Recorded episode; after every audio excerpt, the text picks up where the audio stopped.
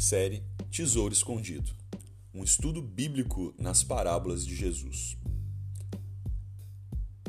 A parábola dos dois filhos, Mateus capítulo 21, versículos 28 a 32. Onde está Deus? Conta-se a história de dois meninos muito desobedientes. Seus pais, preocupados com seus filhos, os levaram até o pastor novo da cidade. O homem grande, com voz forte, pediu para ver um dos garotos. No encontro, disse: Garoto! Ele se levantou da cadeira, socou os punhos na mesa e perguntou: Onde está Deus? Ele perguntou mais duas vezes: Onde está Deus? O garotinho saiu correndo até a casa, entrou no quarto e, assustado, disse ao irmão: Desta vez nós estamos perdidos. Deus sumiu e estão pensando que fomos nós. Esta história ilustra o que a desobediência significa. Quando somos desobedientes, mostramos que as autoridades não importam para nós. Isso nos leva à parábola dos dois filhos, como é chamada. Jesus havia entrado de forma humilde, mas triunfante em Jerusalém. Sabemos que estes seriam os seus últimos dias antes da cruz. Porém, a disputa com os religiosos não foi menor, ao contrário, foi mais intensa. Com que autoridade fazes estas coisas? indagaram os judeus. A sabedoria de Jesus os deixou atônitos ao encurralá-los acerca do batismo de João. Depois disso, Jesus trouxe três parábolas que culminaram na censura aberta aos líderes religiosos que não praticavam o que diziam, capítulo 23, o grande ponto nestas três parábolas era a constante rebeldia dos líderes religiosos contra a autoridade divina, especialmente manifestada nos últimos dias contra o Filho de Deus, Jesus Cristo. As três parábolas mostram em progressão o pecado dos judeus. Embora falassem como homens de Deus, sua atitude rejeitava a vontade de Deus. A sua rejeição à revelação divina era evidenciada pela forma como trataram os profetas e como em poucos dias matariam o Cristo. E por fim, como eles sempre rejeitaram o convite para participar do reino com desdém e ira. Hoje estudaremos a parábola dos dois filhos. O pai fez um convite aos filhos para trabalharem em sua vinha. Um deles disse que não iria, mas mudou de ideia e foi.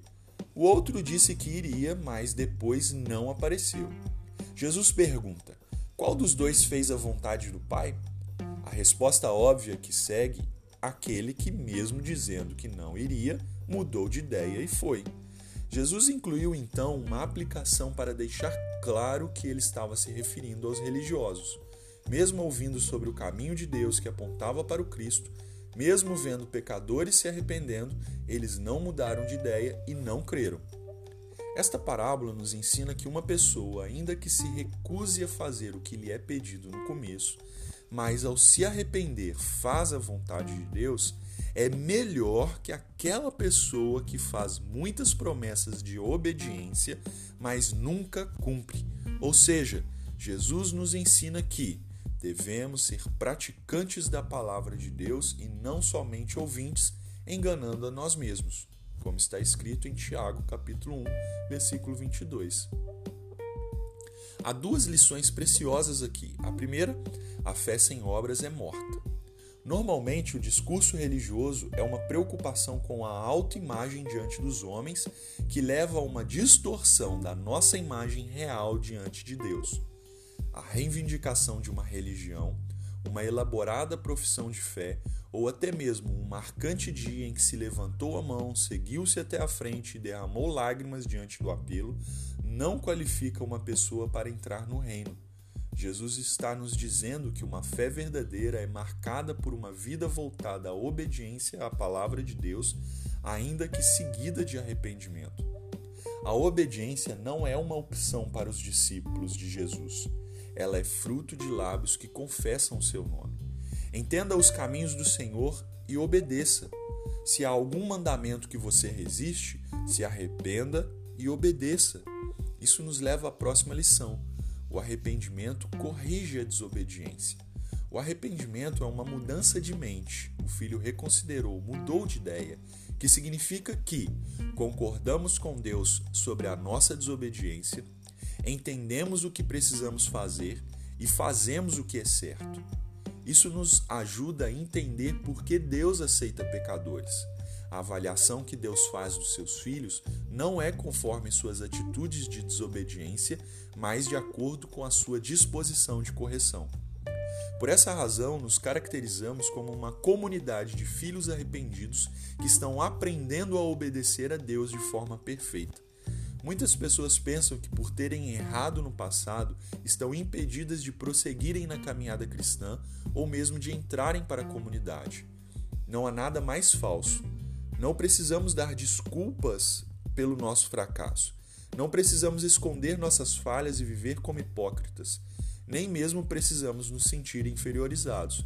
Precisamos apenas nos arrepender e voltar ao trabalho. Nós estamos seguindo o nosso irmão mais velho que obedeceu ao pai de forma perfeita, mesmo tendo uma tarefa árdua a ser cumprida.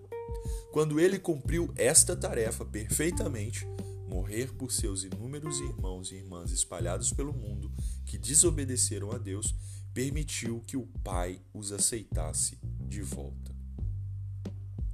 A vontade de Deus é realizada quando obedecemos, ainda que depois de arrependimento.